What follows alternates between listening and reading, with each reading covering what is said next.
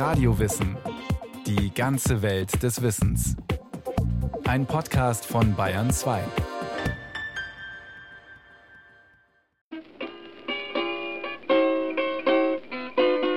lange Jahre ist das, sagen wir, das Fundament für all das, was wir heute Musik nennen. Insofern ist es, glaube ich, ganz wichtig, dass es ihn gibt.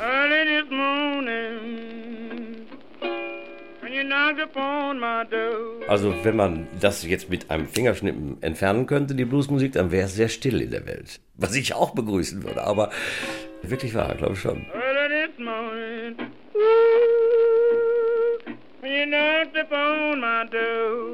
Ja, die Geschichte Nummer eins ist natürlich, dass man immer wieder sagt, man könne den Blues eigentlich nicht lernen. Entweder man hat ihn oder man hat ihn nicht. Zum Teil ist das vielleicht richtig, aber ich glaube, einen großen Teil kann man lernen mit Üben, mit Interesse an der Musik, mit der Technik, mit Wissen, mit Erfahrung. Und der Rest dann, das bleibt irgendwie ein Geheimnis oder ein Code, den man als Geschenk mitkriegt. Die Erleuchtung als Blueser könnte man sagen. Es klingt jetzt etwas seltsam. Und äh, die kommt dann, wenn sie kommt. Man kann das nicht erzwingen, man kann es höchstens mit Drogen oder so etwas beschleunigen. Aber dann kommt man eben auf die schiefe Bahn und macht dann den Deal mit dem Falschen, mit dem Teufel. Eine einsame Landstraßenkreuzung. Es dämmert. Ein schwarzer Mann, eigentlich noch ein Junge, steht alleine in der tristen Landschaft. Er hält eine Gitarre. Er wartet. Er wartet auf den Teufel, denn dem hat er seine Seele verkauft, damit er den Blues spielen kann wie kein zweiter. Ein Geheimnis, das einem der Teufel verrät. Ist das die einzige Möglichkeit, mehr über den Blues zu erfahren? Sicher ist, es gibt nicht die eine Antwort auf die Frage, was ist der Blues? Der Schweizer Richard Köchli spielt selbst den Blues und ist Verfasser einiger Bücher und Lernkurse über die Musik. Ja, das ist eine schwierige Frage. Was ist der Blues? Man kann sie wahrscheinlich am einfachsten beantworten, wenn man es in drei Ebenen unterteilt. Die eine Ebene ist die musikhistorische Ebene. Wann und wie ist der Blues entstanden? Die zweite Ebene, was ist der Blues auf der musikalischen Ebene, also die reine äh, musiktheoretische Ebene. Und dann gibt es aber noch eine dritte Ebene und hier wird es dann eben sehr persönlich, sehr subjektiv.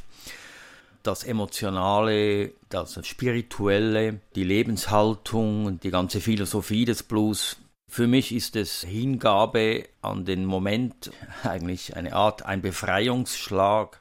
Also der Reihe nach. Erstens, wo kommt der Blues her? Wann ist er entstanden? Und wer hat ihn erfunden? Das ist Volksmusik. Das ist Volksmusik, die aus dem Volk herauskommt und kam und die ohne großes Gehampel und Ambiente gemacht worden ist. Einfach so. Bei der Arbeit am Küchentisch zu Hause, um die Kinder in Schlaf zu singen. Jochen Malmsheimer, Kabarettist, Wortartist und großer Bluesfreund. Und das ist wunderbar, Geschichten zu erzählen. Das hat sehr viel von Bänkelsang eigentlich, dass man ganze Geschichten in einen Song packt. Und jeder konnte es machen und jeder hat es auch gemacht. Das finde ich ganz großartig. Jeder heißt hier aber erstmal die schwarze Landbevölkerung der amerikanischen Südstaaten, vornehmlich des Mississippi-Deltas.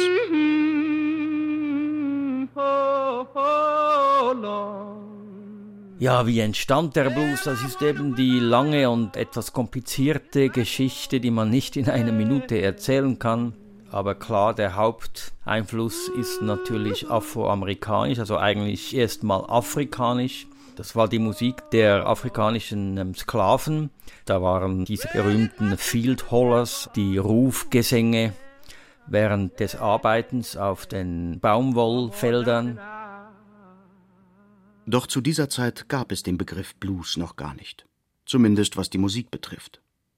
Ein Blick ins Wörterbuch liefert neben der Beschreibung des Musikstils zahlreiche weitere Übersetzungen für den Begriff. The Blues. Die Niedergeschlagenheit. To have the blues. Melancholisch sein. To sing the blues. Trübsal blasen. To feel blue. Deprimiert sein unglücklich sein. Als Bezeichnung für einen Musikstil setzt sich der Begriff erst in den 1910er Jahren durch. Die tonangebenden Stücke sind die Kompositionen des Trompeters W.C. Handy. Sein St. Louis Blues, der 1914 auf den Markt kam, wird noch heute sehr oft gespielt. Auf dem damaligen Notenblatt wird das Stück aber nicht nur als Blues, sondern auch als Rag bezeichnet. Und sein Yellow Dog Blues trug früher tatsächlich einen anderen Titel, Yellow Dog Rag.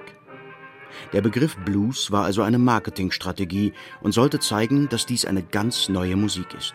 Und das waren weder Field Hollers noch traurige Balladen.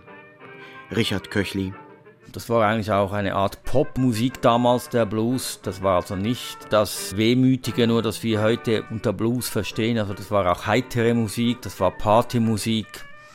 Da waren auch sexistische Sachen, Teufelsmusik nannte man das dann. Bereits hier zeigt sich der Blues als Vorläufer des Rock'n'Roll, die böse, wilde neue Tanzmusik, bei der das Publikum jeden Anstand verliert. Das, was damals unter dem Etikett Blues lief, war nämlich genau nicht das, was wir uns heute darunter vorstellen. Nicht der einsame schwarze Mann mit Gitarre, der seiner Frau oder dem verpassten Zug nachheult. Die Künstler, die in den 20er Jahren den Blues spielten, hießen Mamie Smith, Ethel Waters, Ma Rainey oder Bessie Smith. Allesamt Frauen, die nicht in Lumpen, sondern im eleganten Abendkleid auf die Bühne kamen und oft noch nicht mal ein Baumwollfeld von weitem gesehen hatten. Diese Blues Queens trugen keine Gitarren, sondern wurden von Schlagzeug, Klavier und Blasinstrumenten begleitet. Viele damals sehr beliebte Blues-Sängerinnen wie Marion Harris oder Gilda Gray waren sogar weiß. Und sie sangen nicht nur die Blues-Kompositionen eines W.C. Handy, sondern auch Schlagerstücke oder Country-Nummern.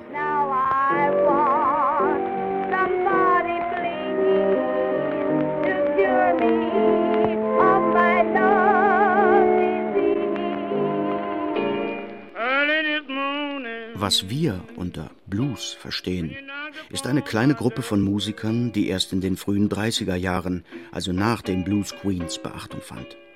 Sie waren allesamt schwarze Männer mit Gitarre und sie spielten den Blues so, wie wir ihn uns heute vorstellen. Als erster großer Vertreter dieser Delta Blues genannten Richtung zählt Son House. Er wurde, wie viele seiner Kollegen, von Talentsuchern entdeckt, die im Auftrag der Plattenfirmen in den Süden reisten. Der wohl heute bei uns bekannteste und einflussreichste unter den Delta Bluesern ist Robert Johnson.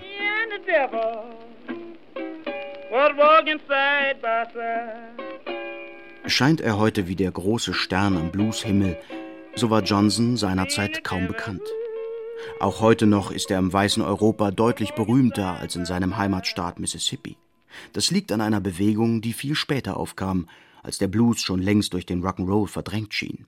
Und in den 60er Jahren, dann vor allem in Europa bei den Folk Blues Festivals, wurde der Blues eigentlich wieder entdeckt und ein neues, ein jüngeres Publikum wurde dafür begeistert. Und das war eigentlich der große Durchbruch des Blues, so kann man heute sagen. Seither ist es eine zeitlose, fast eine klassische Musik. Die zentrale Gestalt für das Folk Blues Revival heißt Alan Lomax.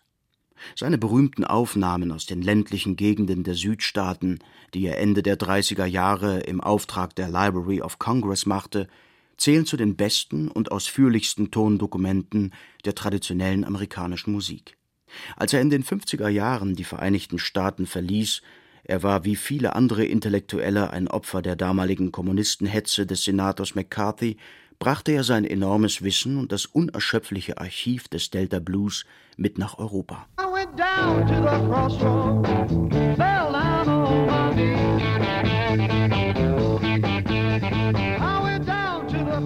Dort fiel es auf fruchtbaren Boden. Weiße Musiker wie John Mayall, die Rolling Stones oder Eric Clapton stürzten sich auf die Kompositionen längst vergessener Musiker wie Robert Johnson oder Sonny Boy Williamson.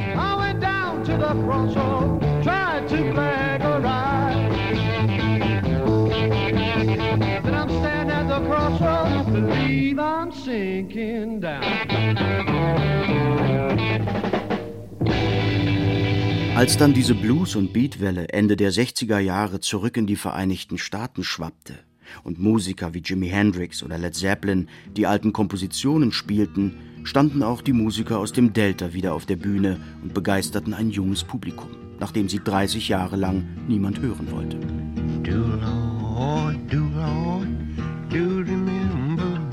So war es zum Beispiel um den Gitarristen und Sänger John Smith Hurt, bekannt unter dem Namen Mississippi John Hurt, lange Zeit sehr ruhig. Im Jahre 1928 spielte er einige Lieder für einen Talentsucher der Plattenfirma OK ein, die dann bald vergessen wurden. Erst 35 Jahre später, im Jahre 1963, ging er wieder ins Studio, spielte in der beliebten Johnny Carson Show und trat auf dem berühmten Newport Folk Festival auf. Gleichzeitig hatte sich eine weitere Musikrichtung quasi zwangsläufig aus dem Blues entwickelt, der Rock'n'Roll. Jochen Malmsheimer das eine hat sich aus dem anderen heraus entwickelt. Mit der Technisierung zum Beispiel, das war, glaube ich, ganz wichtig. Muddy Waters hat, soweit ich mich erinnern kann, die Bluesmusik zum ersten Mal großflächig elektrifiziert und damit natürlich sowas wie Rockmusik, wie wir sie heute kennen, überhaupt erst möglich gemacht. Also das waren nicht nur musikalische, sondern auch technische Veränderungen, die das möglich gemacht haben. Und der Blues ist die Grundvoraussetzung dessen, dass es das alles gibt. Vom sogenannten Rhythm and Blues, den Muddy Waters oder eben auch die Rolling Stones spielten, also Blues mit E-Gitarre und Schlagzeug, war der Weg zum Rock'n'Roll und somit zum Beginn der auch weißen Rockmusik nicht mehr weit. Und doch, so Muddy Waters selbst, war er, bis die Stones kamen, völlig unbeachtet. Anhand der Geschichte kann also nicht geklärt werden, was den Blues zum Blues macht. Zu vielfältig ist die Verwendung des Begriffs, zu umfangreich die Musikstile, die unter ihm eingeordnet werden. Lange Zeit hinweg ist Blues einfach nur eine Kategorie der Plattenindustrie für ein Sammelsurium an Musikstilen, die hauptsächlich einen schwarzen Markt ansprechen sollten. Erst im Jahre 1969 benannte das führende amerikanische Musikmagazin Billboard seine dementsprechende Hitparade von Rhythm and Blues in Soul um. Der Begriff Blues war zu dieser Zeit für zu viele Käufer gleichbedeutend mit Alt- und Sklavenzeit. Und obwohl der Godfather of Soul, James Brown, bestritt, je den Blues gesungen zu haben, sind doch viele seiner berühmten Lieder wie Papa's Got a Brand New Bag oder I Feel Good stark im Blues verwurzelt. Denn sie besitzen eine Akkordfolge, die so etwas wie der Standard für den Blues ist.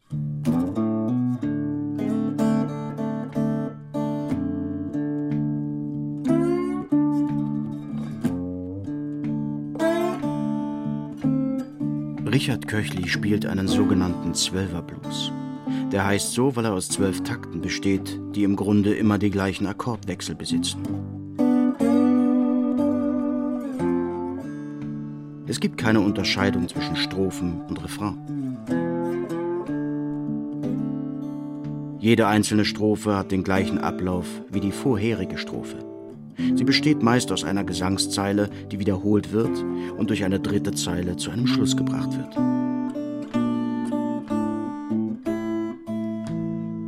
Soll was über Blues erzählen.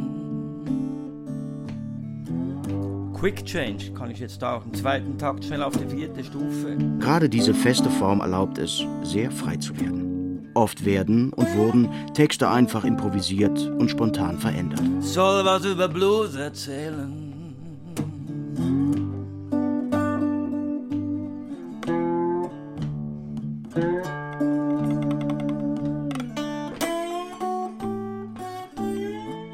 Ich kann sagen, dass es eine unglaublich demokratische Art, Musik zu machen ist, weil sie in der Struktur so einfach ist, dass sie jeder ohne große Ausbildung sofort unternehmen kann. Das heißt, und das ist beim Musikmachen sehr wichtig, man hat sehr schnell ein Erfolgserlebnis. Nahezu jeder Blues, der für uns heute als Blues gilt, besitzt diese Zwölferform. Der Rock'n'Roll besitzt sie übrigens auch immer, mit sehr wenigen Ausnahmen. Zudem ist sie in einigen Soul-Stücken wiederzufinden und sogar im Funk und Jazz taucht sie immer wieder auf. Die Zwölftaktform ist natürlich die beliebteste Form, ist aber nicht äh, die einzige. Es gibt auch noch den Achter oder den Sechzehner und so weiter. Nein, es gibt sehr viele andere Bluesformen.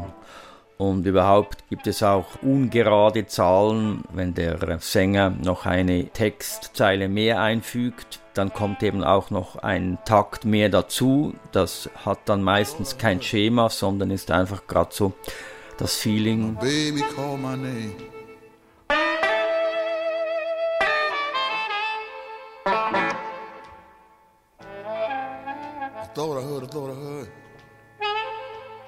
Das Feeling. Sagen umwoben wie die Straßenkreuzung mit dem Teufel. Da die reine Harmonik und die musikalische Struktur des Blues keine besondere Herausforderung stellt und oft gleich ist, erkennt man am Feeling die Unterschiede zwischen einzelnen Musikern. Ja, das Feeling ist natürlich ganz zentral. Im Grunde genommen ist es die Art und Weise, wie man die Töne zum Schwingen, zum Vibrieren bringt und auch wie man sie mit Phrasierungen und so weiter noch verziert, also die Ornamente, der Anschlag, die gezogenen Töne, also die Bendings.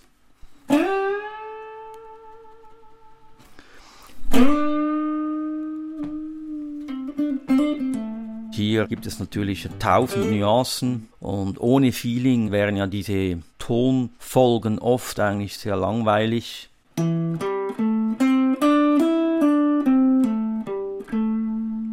Ist das Feeling also erlernbar? Oder muss man Black and Blue sein, damit man den Blues richtig spielen kann?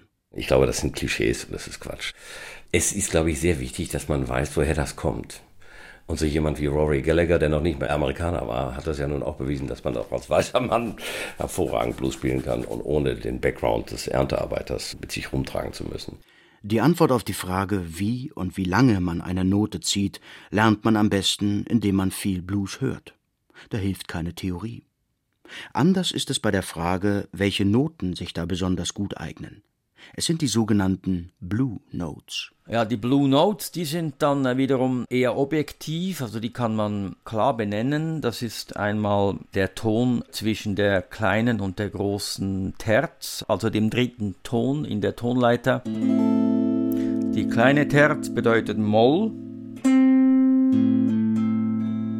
die große Terz Dur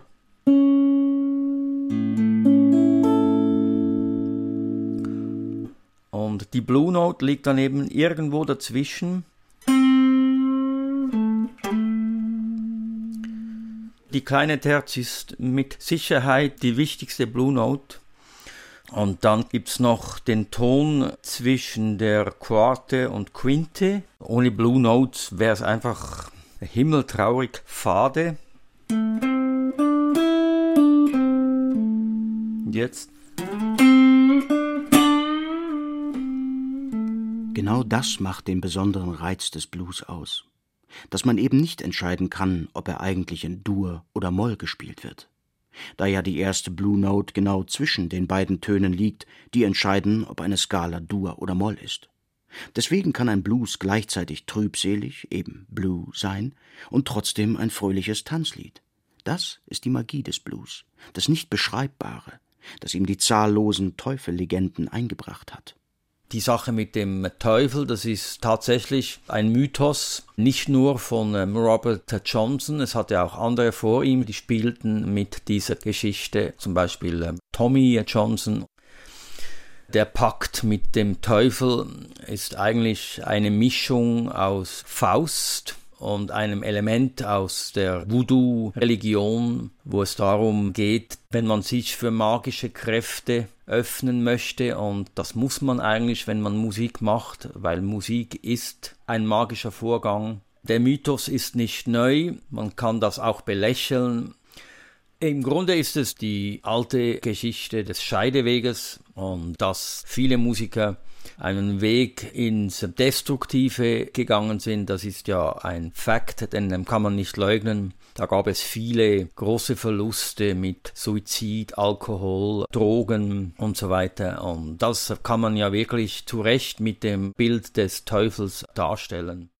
Robert Johnson, der seit der Wiederentdeckung des Blues in den 60er Jahren der unangefochtene Star am Blueshimmel ist, war tatsächlich dem Alkohol nicht abgeneigt und wurde letztendlich umgebracht. Allerdings nicht von einer eifersüchtigen Frau, wie es lange Zeit behauptet wurde, sondern von einem eifersüchtigen Ehemann. Auf seinem Totenschein jedoch steht Syphilis als Ursache. Schlicht, weil man es sich so damals bei einem umherziehenden Musiker so vorstellte. Und da die Behörden damals den Vorfall nicht wichtig genug fanden, stellten sie auch keine weiteren Untersuchungen an. Denn in ihren Augen war Johnson eben nicht der einflussreiche und berühmte Musiker, der er heute ist, sondern nichts anderes als ein vagabundierender, gut aussehender Sänger, der ein wenig zu freizügig mit verheirateten Frauen verkehrte und dem das zum Verhängnis wurde.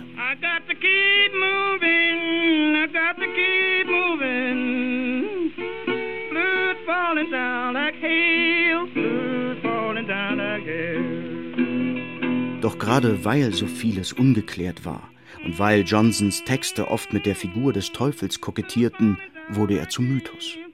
Aber nicht zum Mythos einer alten afrikanischen Voodoo-Religion, sondern zum Mythos einer weißen europäisch-amerikanischen Popkultur. Doch letztlich war Robert Johnson nur einer in einer großen Menge von guten Bluesmusikern. Und sein Ruhm begann tatsächlich erst in den 60er Jahren und das im weißen Europa. Wer es schaffte, zu dieser Zeit des Bluesbooms wiederentdeckt zu werden, der ist, wie Robert Johnson, noch heute bekannt. Doch das sind die wenigsten. Es ist eine unübersehbare Menge von Menschen gewesen, die sich da eingebracht haben. Und uns weißen Jungs auf der falschen Seite der Welt bleibt dann immer nur so ein Surrogat übrig, das wir uns dann angucken müssen. Ich glaube, die Musik ist unglaublich reichhaltig und sehr viel überraschender, als wir das glauben. Und man muss sich da richtig mit beschäftigen.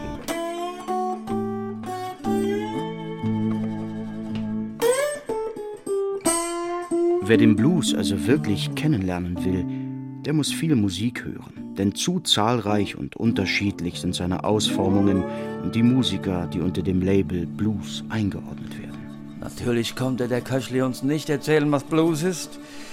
Er hat einfach mal drauf losgespielt.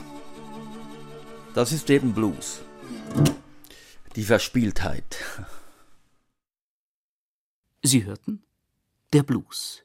Feeling so black and blue von Markus Mähner. Es sprachen Shenya Lacher und Peter Weiß. Ton und Technik Susanne Harassim. Regie Martin Trauner. Eine Sendung von Radio Wissen.